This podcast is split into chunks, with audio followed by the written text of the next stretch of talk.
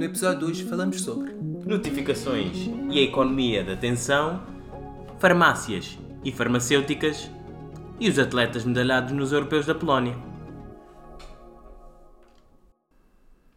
Então, Helder, há quanto tempo é que não estávamos juntos? uh, três meses? Cerca de 3 meses. Hoje é a primeira vez deste ano que gravamos juntos. Sim, hoje é a primeira vez que sai a rua este ano. Nós estamos a meados de março, é a primeira vez que o Helder sai à rua. Helder, eu vivo numa rua relativamente inclinada. Conta como é que foi a tua experiência a chegares à minha casa hoje. Uh, definitivamente a tua rua não é pedestrian friendly, como se diz em inglês. E como é que se diz isso em português? Não é amigável às pessoas que estão a andar. E, Nem todos nós andamos só de Uber como tu. e isto vem de um gajo que é cinturão negro de karatê e diz ele que tem um- uma boa ca- capacidade física e não consegue fazer o quê? 700 metros bem, numa rua a subir. Chegou a casa, parecia que ia morrer, parecia que tinha fumado um maço de tabaco na véspera. Pois, a tua rua precisa de obras. tu é que precisas de obra. Então, hoje, Helder, vamos, vamos falar aqui sobre o quê? Para com essa notificação, meu. Vamos falar sobre isso, não é preciso mais notificações para notificar que vamos falar sobre notificações. Bem-vindos ao mundo das notificações. Uh, falar em notificações, está aqui um barulho estranho por trás. Então, o que é que, o que, é que nós hoje queremos falar? Sobre economia da atenção, basicamente. Começando pelas notificações. Uh, podemos ver que aqui, a preparar para, com o nosso, o nosso jornalismo de investigação, que durante a Revolução Agrícola uh, a pedra basilar era a terra, durante a Revolução Industrial foi o trabalho, na Revolução Tecnológica tem sido a informação, ainda estamos nesta revolução, mas cada vez mais, uh, juntamente com a Revolução uh, Tecnológica, temos a atenção. Helder, tu como bom marketeer que és, o que, quais são os teus sentimentos sobre este tema? Uh, pensa tudo que é publicidade que tu já viste na vida. Qual era o único objetivo daquela publicidade? Captar a tua atenção. Exato, e por falar nisso, a atenção humana nos, no nos últimos 15 anos reduziu-se em cerca de um quarto. Um quarto só? Eu pensava um, que era um mais. quarto. Não, mas imagina, antes tínhamos em média 12 segundos de atenção e agora temos 8. Só para comparar, um peixinho de aquário. Calma, o que é que disseste? Perdi a atenção. Só para comparar, um peixe de aquário tem 9 segundos de atenção. Neste momento, nós, temos menos aten- nós prestamos menos atenção que um peixinho de aquário. O que é um bocado triste, a nível de evolução humana. Sim, tem a ver com os estímulos externos. Antigamente eh, havia menos estímulos e então conseguias meter mais tempo a fazer uma coisa. Agora, como há muitos estímulos por aí, não consegues manter a atenção por muito tempo. Ou seja, as pessoas não conseguem, eu consigo, tu se calhar consegues.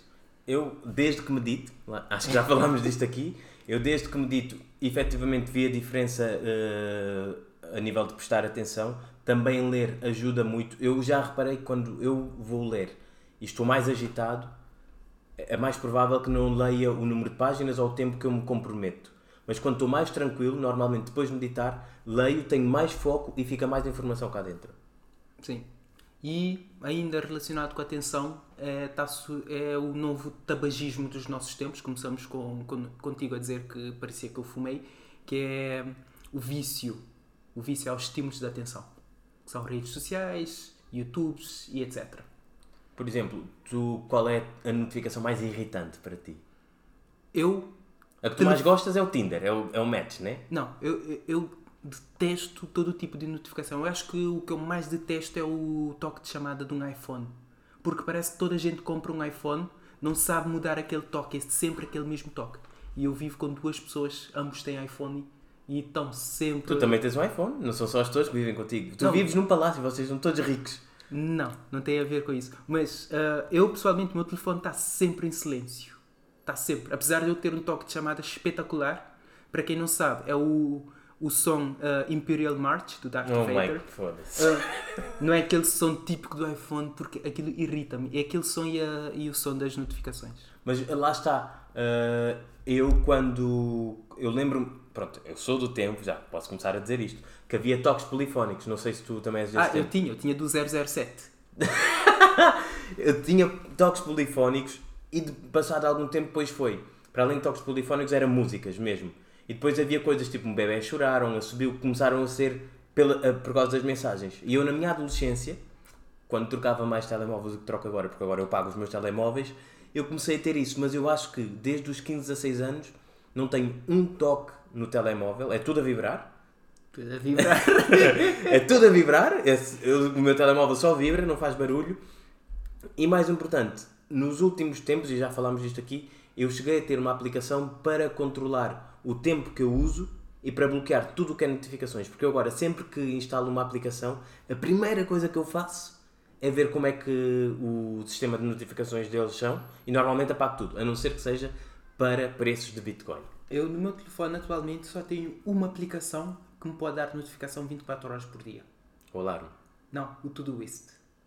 Ah, o tudo isso para mim está apagado também. Não, o Todoist é a única coisa que, tá, que me pode dar notificação. Tudo o resto, por exemplo, re- redes sociais, não tenho nesse telefone. E depois o que sobra é chamada e SMS. Tenho a opção, se mandarem dois seguidos, se mandarem dois seguidos para, hum, para eu receber a notificação, do resto, nada.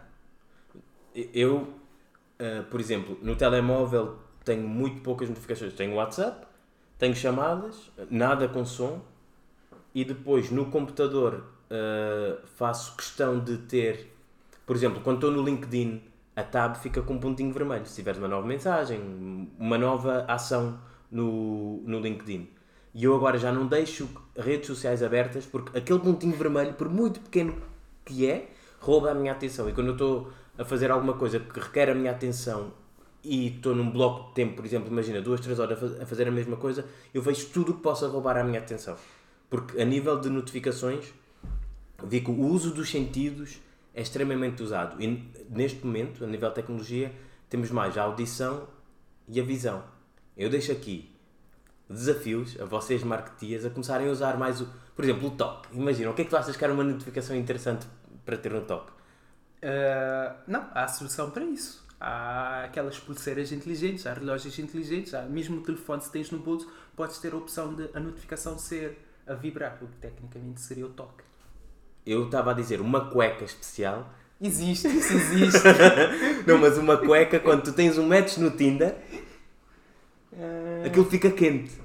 E assim tu antes de falares com a pessoa tu já vais com mais vontade. será? Sim, então imagina, sentes um, Não, porque ali um calor lá em baixo, tu vais falar com a pessoa, estás mais contente. Isso já nem é notificação. Tecnicamente estás a criar um efeito Pavlov com, as tuas, com os teus matches. Exatamente. Mas a questão é, tu sempre tens um match e a taxa de conversão, ou seja, as pessoas com quem depois do match nós efetivamente conhecemos, é mais baixa para homens que mulheres. Pelo menos no Tinder. Há outras aplicações, por exemplo, o Não, em Bumble. todo lado. Em todo lado. Não, mas o Bumble a mulher que tem que falar primeiro. Sim, mas mesmo assim, a mulher diz olá, tu dizes olá, ela, ah, eu pensava que ele ia dizer uma coisa interessante, só disse olá. Mas imagina as mulheres terem estas cuecas. Estás a ver? A aplicação oferece as cuecas à mulher, mas cobra aos homens. Está aqui um modelo in- interessante. Bom, eu não investia nesse modelo. Para além desse sentido, também o sabor, eu acho que eu ainda não, não tive nada a nível de notificações do sabor. Já tive, se eu comer alguma coisa hoje, posso, posso recordar no futuro. Mas a nível de notificações, não há nada. Uh, sabor, sabor, sabor, talvez não. Mas aqui já entramos no campo da neo, neo- neuromarketing, que já é quando se. O marketing usa mesmo estimu- estímulos uh, neurológicos para despertar certas, certas emoções. Uh, Diz-se que, por exemplo, há, há, há um mito de que o McDonald's usa um tipo de detergente especial para limpar uh, os restaurantes que faz com que a E era o último que eu ia dizer, o cheiro, sim. Exatamente, que a partir do momento que entras no restaurante ficas logo com vontade de comer. É isso e nos bares. Imagina nos bares, tipo, quando havia bares, antes da pandemia, as- muita gente vai para os bares para engatar. Sim. Mas imagina tu meteres testosterona no ar, em que quando se entra lá aquilo vira uma selva, estás a ver? tu entras no bar, tu já sabes para o que vais, não é preciso tentares falar com ninguém, não é preciso tentares pagar um copo. Tipo, tu vais e é um bacanal. Dos teus modelos de negócios.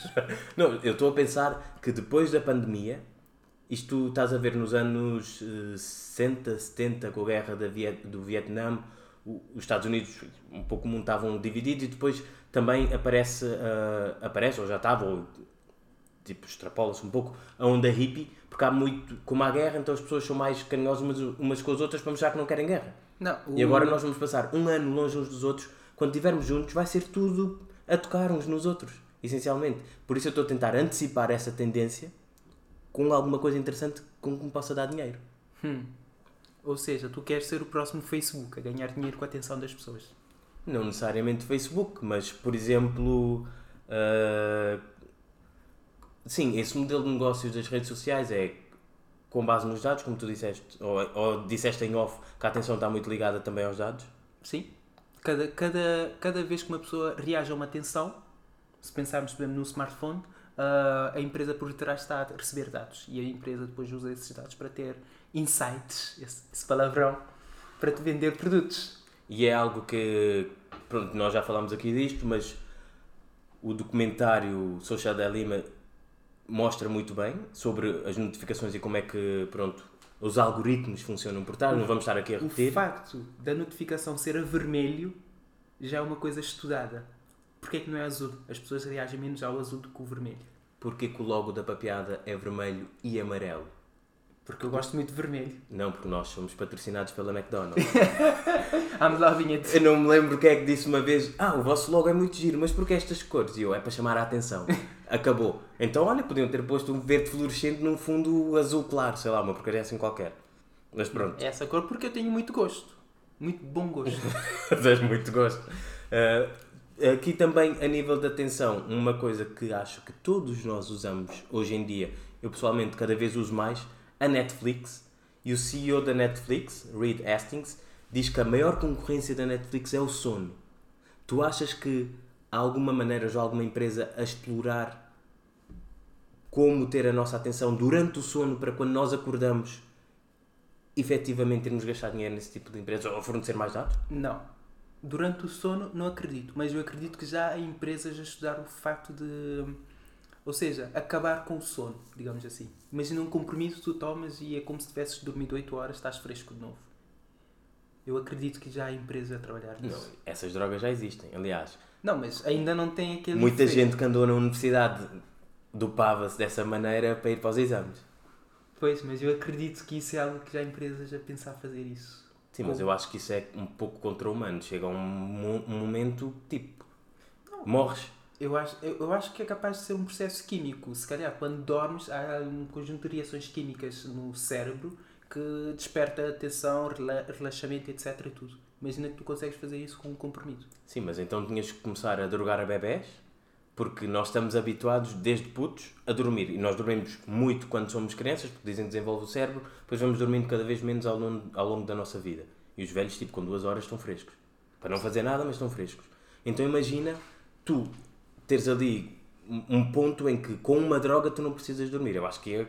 Pronto, não sei, não sou químico, mas acho que ia dar merda grossa. Já houve um tempo na minha vida que eu acho que eu queria muito isso, não ter que dormir. Porque eu fiz, uma vez eu fiz eh, cálculos, percebi, se eu for viver até 90 anos, eu vou ter, eu vou viver 30 anos a dormir. E eu, foi, isso é desperdício de tempo, devia ter uma forma de resolver isso. Mas isso é porque tu não, não és uma pessoa que vive com paixão. Porque muitas, vezes, muitas vezes nós temos que ter sonhos para nos fazer acreditar alguma coisa. Olha, escreve, escreve que isto vai ser forte. é. Esta vai ser uma daquelas que vai para o Insta. Mas falando aqui em reações químicas, eh, quero fazer a ponte para idas à farmácia. Eu não sei. Quando, quando é que foi a última vez que tu foste à farmácia? A última vez que eu fui à farmácia, acho que foi no mês de ou, novembro. Foi em novembro que eu fui à farmácia comprar remédio para eh, enxaqueca. Enxaqueca? Tens enxaqueca? De vez em quando, sim. Uma pessoa quando pensa muito como eu, às vezes o cérebro chega àquele limite, estás a ver? Então ainda não é hora de dormir, um gajo fica com dor de cabeça. Eu acho que isso é algum problema, porque ficar com enxaqueca por pensar muito é uma condição crónica. Não é porque tens enxaqueca hoje e não tens amanhã. É, isso é crónico. Então, eu tenho isso. Eu tenho isso há muito tempo. Ok, fica aqui. eh, O Helder tem um problema mental. É a primeira vez que ele fala sobre isto. Não, tenho vários. e fala aqui na papeada. Para toda a gente com alguma condição parecida com o Helder, estamos juntos. Eu é ansiedade, o Helder é enxaquecas. Eu acho que são coisas diferentes, mas. Eu acho não sabes. Não, a nível neurológico e tipo reações químicas e não sei o quê, são diferentes. Mas voltando aqui, idas à farmácia, porquê estarmos a falar disto? A última vez que eu fui à farmácia, pronto, estava com. estava mal da barriga, para ser educado a falar sobre isto. Para variar, né? Não, não é para variar, é porque, ok, eu acho que, não sei se estou com alguma intolerância ou alguma alergia, mas já entendi que há determinado tipo de alimentos que eu gosto muito, que quando como passo mal. Mas eu gosto Mas muito daquilo, vale a pena, ainda vale a pena. Ainda não é aquele passar mal, tipo, ficas todo estragado e passa, estás na cama, não. Então fui à farmácia e digo à senhora, era uma senhora, posso dizer que era uma senhora, né? era uma, uma farmacêutica, não sei. Exatamente. Hoje em dia as mulheres podem ser farmacêuticas também. Sim, eu- em 2021. Não, Por farmacêutica. acaso acho que há mais. Já vi pessoal em. em, eh, as pessoas que eu conhecia estudar farmácia, a maioria eram mulheres, e normalmente nas faculdades de farmácia sempre vi mais mulheres que homens. Eu acho que os homens ah, desistem do curso a meio e vão fazer Breaking Bad. É por isso que existem. Também pode ser. Mas o que me chateou foi. Eu digo qual é o meu problema e isto sempre aconteceu. O que é que me chateou mais foi durante uma pandemia eu estou mal, eu tenho que ir a uma farmácia. Tipo, ninguém vai a uma farmácia passear. A não ser se fores um velho e estás a morrer e tipo, tens de comprar bué comprimidos e cenas. hum, ir à farmácia passear. Eu acho que já fui. Passear. Ah, por causa da farmacêutica. Das raparigas que trabalham lá. Não, não. Não vamos entrar nesse, nesse assunto. Sim, já Portanto, falámos. continua. continua. Já falámos sobre o Tinder hoje. Mas o que me chateou foi: ah, eu vou-lhe passar aqui, que é normalmente o que eles sempre fazem é, eu vou-lhe passar isto, e normalmente não é só um medicamento, eu digo sempre, eu só vou comprar um. Tipo, se eu tiver mesmo mal, então vou ao hospital. Eles dizem, tome isto, se não passar, vá a um médico. Então a minha pergunta é: qual é a diferença entre um- uma pessoa que me atende na farmácia, que acredito eu fez um curso, não está lá só a servir ao cliente, e é tipo, está a experimentar coisas comigo. O que me chateia, porque normalmente eu tenho que voltar a ir, porque é mais fácil para mim ir a uma farmácia do que ir a um hospital ou marcar uma consulta. Tenho que voltar a ir, tenho que voltar a gastar dinheiro e muitas vezes tenho que depois ir a um médico gastar dinheiro que me vai passar uma coisa ainda diferente. Ou seja, o teu problema aqui não é a farmácia. Tu és um daqueles gajos que se diz ah, estar sob efeito de opioides. Não, opioides são outras coisas. Não, quando se começa a automedicar, porque tu quando vais à farmácia e dizes eu quero esse remédio, Não, eu não digo eu quero, eu digo eu tenho este problema. E dizem-me, ok, vou-lhe passar isto. Se não passar, depois vai ao médico. Ok, então, tipo, não me dês isto. Diz para eu ir a um médico. Porque normalmente não passa, porque não acertaram, né? Porque numa conversa de um minuto ou dois minutos com uma pessoa, acho que é complicado tu fazeres um diagnóstico como deve ser. Não, Mas- mas já, quem está numa farmácia não está lá para fazer diagnóstico. O, o que eles fazem é, consoante o, o sintoma que tu descreves, eles têm um conjunto de medicamentos que não é preciso receita médica para esse sintoma, que é o que eles recomendam. E depois eu tenho que ir lá três ou quatro vezes, sempre a, chu- a ser chupado, a, a dar dinheiro até eles resolverem o problema. E eu depois tenho que ir para um médico ser chupado, se calhar, com um medicamento que é preciso receita, que normalmente também são mais caros. Aqui está algo que eu vi no outro dia que é muita gente gasta a vida toda a tentar ser rico fácil, eh, rápido. Quando podiam, ter, eh, tentar, quando podiam tentar ser rico lentamente, mas quando chegassem aos 50 já estavam ricos. Em vez de estar sempre a tentar ser rico rápido, rápido, rápido, chegas aos 50 e ainda estás a tentar. É a mesma coisa. Tinhas ido ao médico da primeira vez e poupavas o. Não, mas é mais complicado marcar uma consulta e ir ao médico normalmente não é no mesmo dia do que sair de casa e ir à farmácia ao fim da rua. Então, aqui é o trade-off. Ou vais ao médico e acertas a primeiro, ou vais à farmácia e podes ter Sim, mas estás de diarreia e não vais esperar uma semana para ir ao médico. Não, claro, vais à urgência ou então sentas na sanita. Uma urgência durante a pandemia, vais com diarreia voltas com 30 doenças. Depois, também acho que é bom. Mas sim, eh, começo a ter, porque eu acho que com a idade vou passar mais vezes a ir à farmácia, acho que é natural. Ah, já começa a aparecer a minha avó. Minha avó adora farmácias. Eu não gosto, nunca gostei, porque lá está, quando era puto, havia medicamentos em casa. A minha mãe dava-me o, que era preciso tomar e pronto, como éramos crianças, havia sempre bué medicamentos, as crianças estão sempre todas estragadas. Eu agora começo a gastar dinheiro na farmácia, que é uma coisa que me chateia imenso, porque depois vendem-te 30 comprimidos, tu vais usar para aí 5 ou 7. Ou seja, estás a dizer que o modelo, pelo menos o packaging das farmácias, dos medicamentos não é, não é, não é sustentável. Claro que não, mas isso é uma indústria que há muita coisa que já está a ser alterada. Nesse, por exemplo, nos Estados Unidos tu tens medicamentos, é aquela caixinha laranja e dão de acordo com o problema que tu tens, não é tipo toma 20 ou 30, como há pelo menos em Portugal e acredito que na Europa, igual para toda a gente, que é um bocado estúpido. Eu prefiro o modelo europeu. Porquê? Modelo- Ah, porque tu drogas-te. Ah? Se há alguém que não se droga, sou eu. Não, é- drogar com coisas tipo de farmácia, não é drogas fixe. Ou seja, tu costumas gozar comigo porque eu passo um mês a queixar que estou com dor de qualquer coisa. Tu, porquê que não vais à farmácia? Eu, quê farmácia? Não vou, não vou ser um desses gajos de opioides. Mas também aqui alguns dados. Desde o início do milénio, a indústria farmacêutica mais do que triplicou. A fonte vem da estatista. Seja, nos últimos 21 anos. Sim, mais do que triplicou.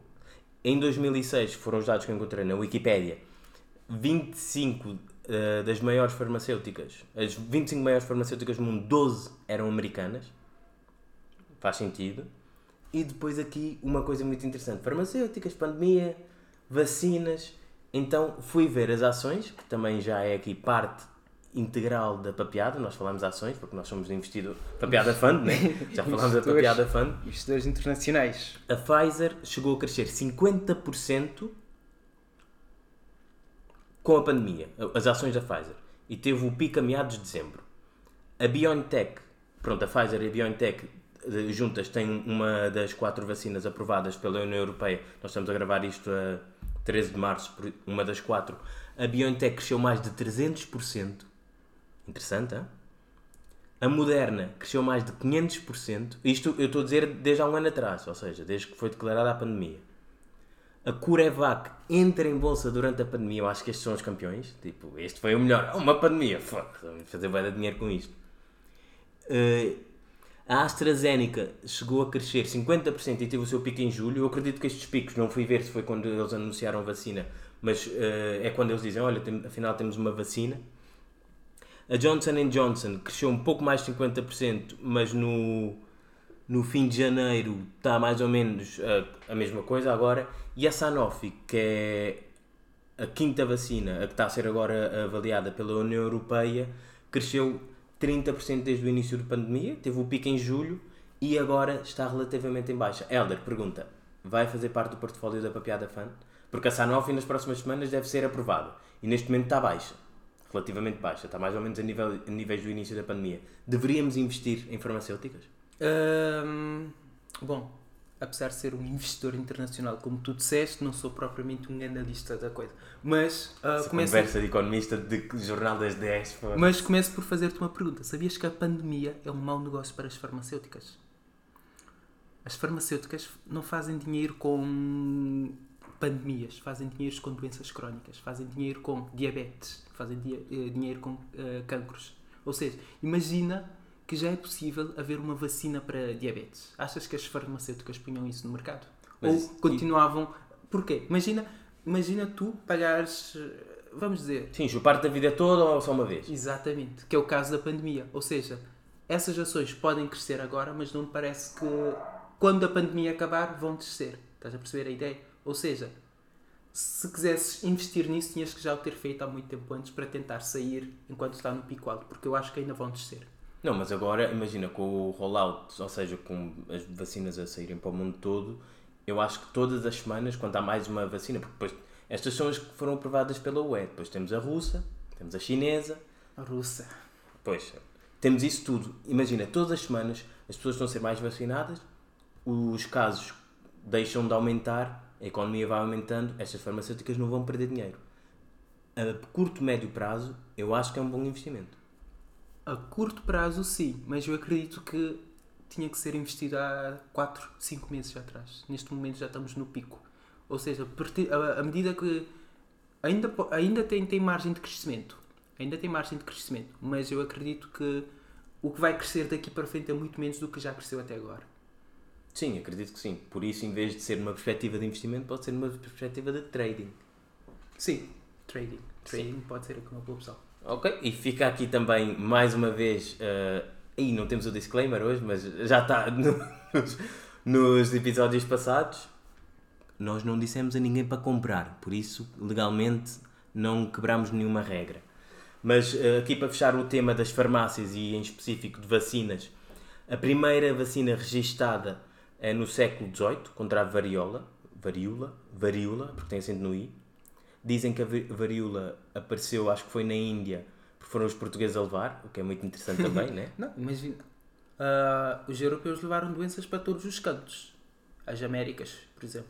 Acabaram com. Uh, Fala-se muito que um, os colonizadores uh, dizimaram a população, mas não, no caso das Américas nem foram eles a fazer isso porque queriam. Levaram as doenças e as doenças fez tudo o resto. E falando em colonizadores, aqui para o nosso último tema, acho que é uma boa entrada. então, o, pronto, é uma boa entrada, mais ou menos. Há quem, há quem possa ficar chateado com isto.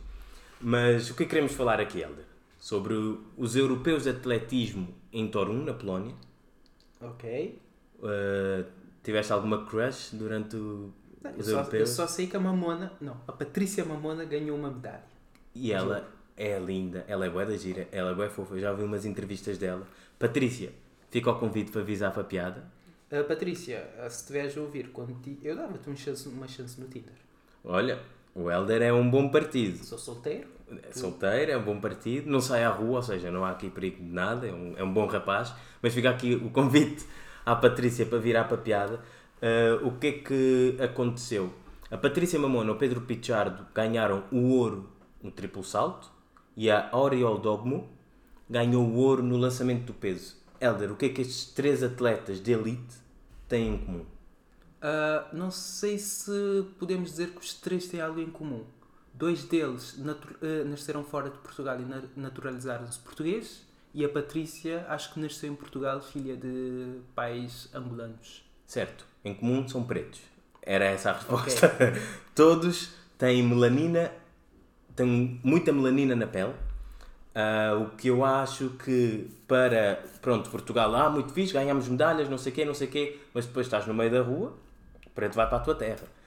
Tem, tínhamos que falar sobre isto, acho que faz sentido, não numa perspectiva de, ah, racismo, não sei o quê, não, mas é, um, é aquela coisa de, uh, o racismo só existe a nível de classismo social, não é a nível de pele. Nós já falámos aqui uma vez que o OJ disse, e é uma frase conhecida, que ele não, era, ele não é preto, ele é OJ, ou seja, ele é tão famoso, tão bem sucedido que deixou de ser preto.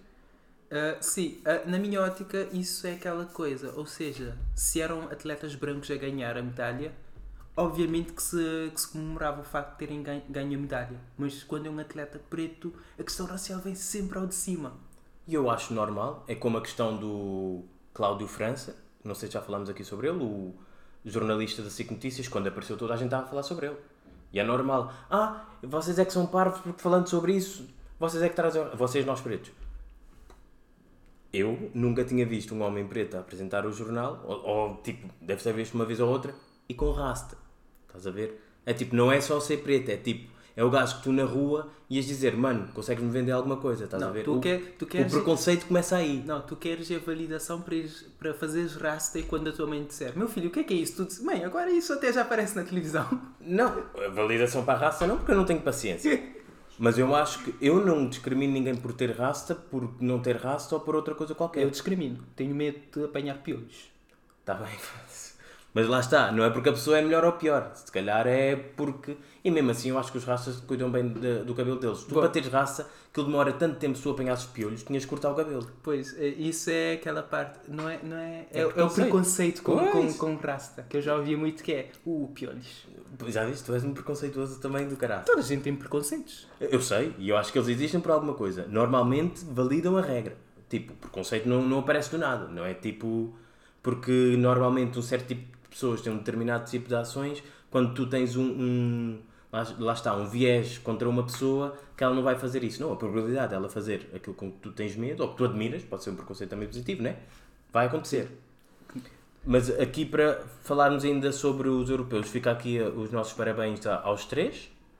Uh, Portugal ficou em segundo lugar, foi algo inédito, e ficou atrás da Holanda, que teve quatro ouros dei-me ao trabalho de ir ver os atletas holandeses e uh, dos quatro ouros, dois eram em estafetas, uh, pronto, eram equipas, e os outros dois eram individuais, os outros dois eram holandeses de pura cepa, eram branquinhos.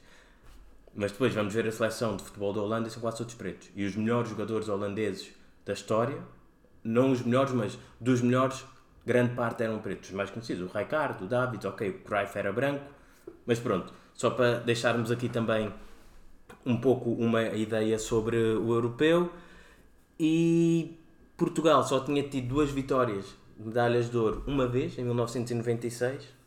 E isto tudo aconteceu porquê? Tanto a Holanda ganhar como Portugal ficar em segundo, porque a Rússia não teve presente. Porque isto é, é tudo muito giro e não sei o que, ganhámos medalhas, mas se o Putin tivesse mandado os atletas, acho que não, não puderam estar por causa de doping. Pronto. Eles sempre tiveram doping, mas agora acho que o pessoal abriu os olhos. Só por causa disso é que houve aqui recordes para toda a gente. Que é muito. Pronto, diz muito. A a Rússia, que é um país altamente tolerante a nível racial, não é? Acho que sim, acho que sim. Eu já ouvi histórias de pessoal preto que foi para a Rússia e pediam para tirar fotos na rua. O que eu não duvido, porque eu já na China e na Indonésia, pessoas abordaram-me na rua para tirar fotos, inclusive na Indonésia, perguntaram-me se eu jogava na equipa local e eu disse que sim. E perguntaram se eu era brasileiro, disse não, era português. Perguntaram se havia pretos em Portugal, eu disse Não, mas eu não acho que isso é racismo. As pessoas não conhecem. Está bem, mas eu acho que é racismo, é discriminação positiva, não deixa de ser racismo. Por, causa da minha raça, estou a ser discriminado. Se é positivo, se é negativo, é outra coisa. É tipo, ah, és preto espila grande. É a Não. mesma coisa. Eu não considero isso racismo. É, é algo novo. É algo que não conhecem. Mas é novo porquê? Por causa da tua pele, por causa da tua raça. Lá está. A que já- discriminação é acho- positiva, acho que não já negativa. Acho que já falamos disso no passado, que é, existem diferenças e essas diferenças devem ser celebradas. Por acaso, no nosso caso, nós temos a sorte de, se calhar, crescemos hum, em ambientes multirraciais. Sempre tivemos contactos com várias raças. Agora, imagina uma pessoa no Japão que nunca viu um preto, se calhar se fosses tu, o japonês, que nunca viu um preto, vês um preto e só tinhas visto o quê? A jogar futebol, nos filmes, a cantar. Sabias que Obviamente que ias pensar, "Epá, esse gajo em Angola os angolanos, pronto, isto é, é mito urbano, vale o que vale, mas eu ouvi que os angolanos tinham medo dos chineses porque só tinham visto chineses nos filmes do Jackie Chan. Já ouvi falar muito disso, que em alguns países africanos pensa-se que todos os chineses são mestres em Kung Fu. Ou uma arte marcial qualquer. E mesmo em Angola já ouvi falar de há zonas em Angola que, nunca, que as pessoas não, nunca viram presencialmente uma pessoa de pele branca.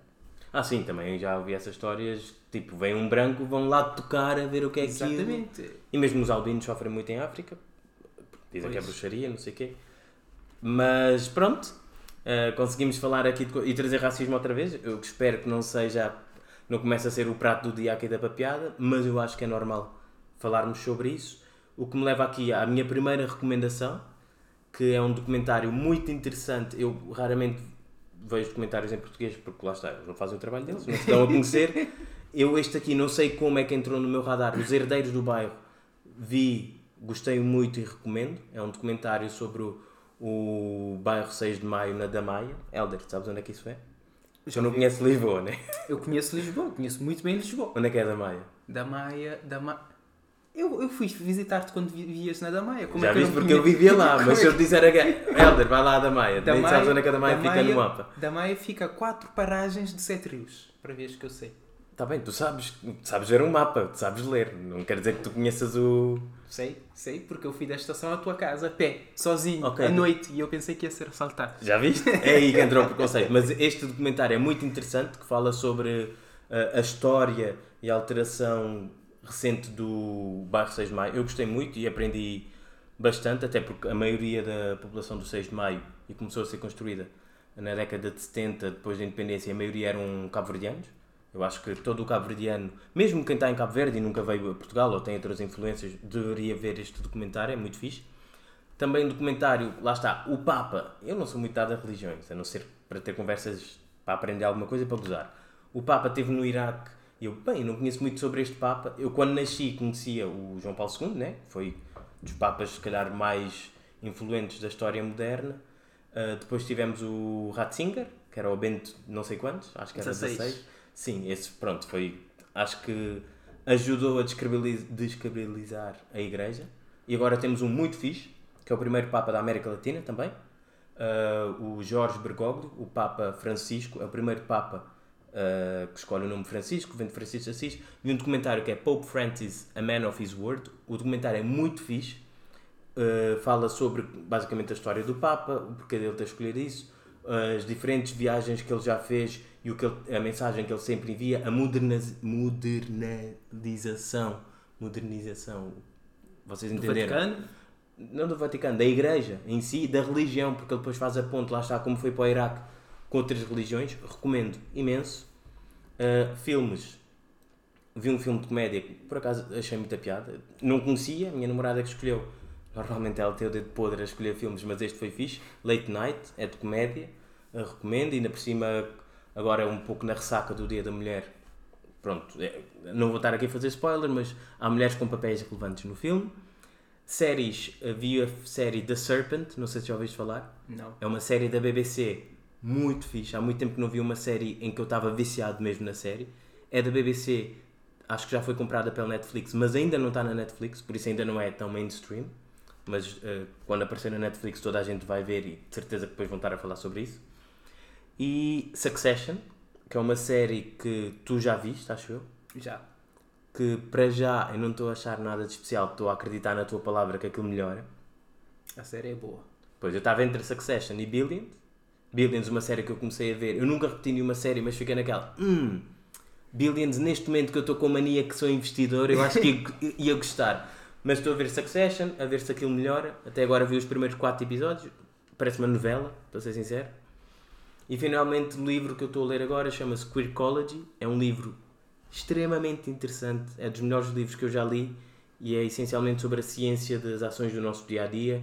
Uh, dá bons inputs sobre como identificar mentiras, sobre a influência da astrologia em coisas altamente mundanas. Pronto, é um livro muito fixe, dos melhores livros que eu já li e recomendo vivamente que foi um, este livro, eu ouvi falar sobre ele através de um livro que tu me emprestaste há dois anos, acho eu. Pois. Um, podemos, então podemos dizer que o mundo dá voltas, mas vem sem parar ao Elder. Até porque é um livro que tu leste o livro que me emprestaste, mas nem sabias que este livro existia. Uh, esse por acaso não me lembro. Mas um, eu, o que é que eu recomendo? Uh, não vi uh, o documentário sobre o Papa Francisco, mas vi uma série sobre Papas e Vaticano, que se chama The Young Pope, que é basicamente uma perspectiva como seria o Vaticano se tivesse um Papa jovem. Um, filme. Acho que não vi nenhum Não, vi filmes nos últimos tempos, mas é Senhor dos Anéis, por isso isso toda a gente já conhece. Helder, quantas vezes é que tu já viste o Senhor dos Anéis?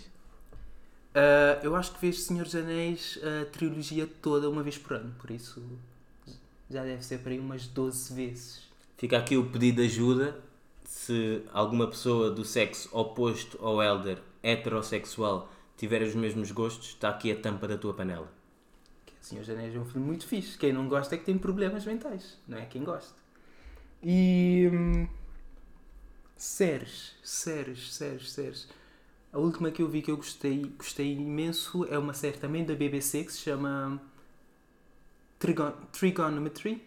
Trigonometria, que é basicamente a série fala sobre um casal que decide alugar o quarto, um quarto da casa, a uma rapariga, e depois acabam todos a ter uma. Numa relação os três. Ou seja, um bacanal. Não é bacanal, aquilo é com respeito. é um bacanal cheio de respeito. Sim, é isso. É isso. E por acaso, aqui só para dizer que hoje comemoramos um ano de distanciamento social. Pandemia? Quarentena. Não, pandemia vem. Ah, pandemia antes, já foi. Mas, sim, 13 de março é tecnicamente um ano, um ano de quarentena. O ano em que o estilo de vida do Elder virou mainstream.